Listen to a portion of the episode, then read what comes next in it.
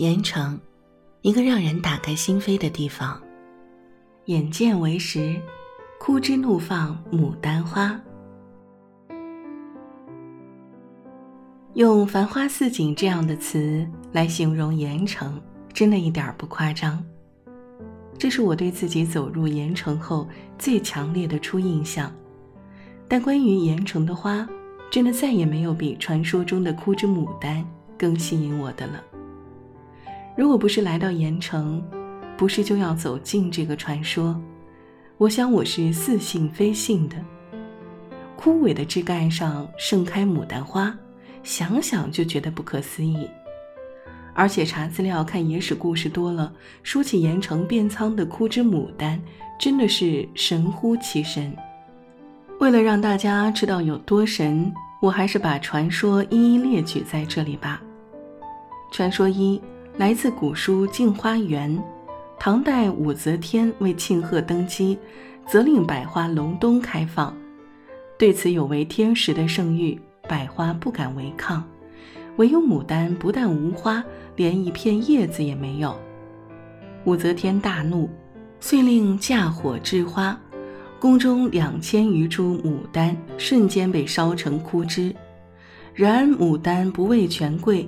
对武则天的恣意横行极为不满，带着遍体鳞伤，却在烧焦的枯枝上绽花一朵，以示抗争。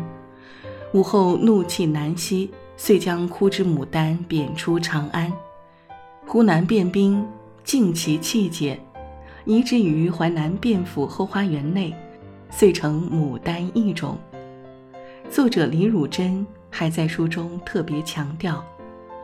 如今世上所传枯枝牡丹，以淮南遍仓最多。传说二：元朝末年，少年卞元亨履历过人，曾赤手空拳打死一虎，后追随吴王张士诚，为其帐前兵马大元帅。事成兵败，元亨隐退汴仓，因赶路仓促，途中马鞭丢失。遇一梅花鹿，口衔枯枝，跪于马前。元亨取其枯枝，策马而归。至卞仓家中，插枯枝于地，不几时便开出花来，遂为枯枝牡丹。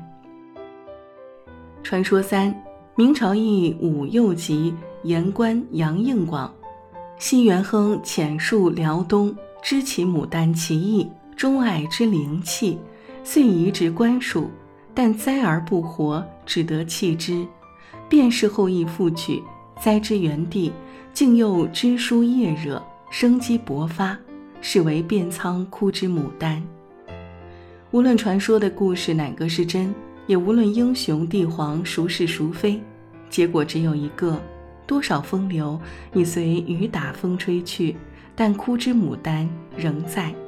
而且只在盐城卞仓的卞氏宗祠园内，重点是据说只此唯一出处，所以去卞仓看奇花牡丹，便成为我这次关于盐城花主题的重中之重。所以，当我和盐城朋友坐在一家小龙虾馆，准备开吃当季肥美小龙虾时，又忍不住滔滔不绝说起遍仓牡丹的种种典故，说的就像我刚看过似的。其实我没有。朋友看我说的头头是道，问我：“你去看了吗？”我放下一手油虾，尴尬摇头。不过我明天就去。我声明：“那你看了再说。”朋友笑：“要看到枯枝牡丹哦，不能只看到牡丹。”只有看到真的枯枝牡丹花，你才会觉得真的神奇。赶快去，这两天牡丹正开着呢，再不去又晚了，得等明年了。这又勾起了我的好奇心：此牡丹非彼牡丹，难道卞仓还有别的牡丹花吗？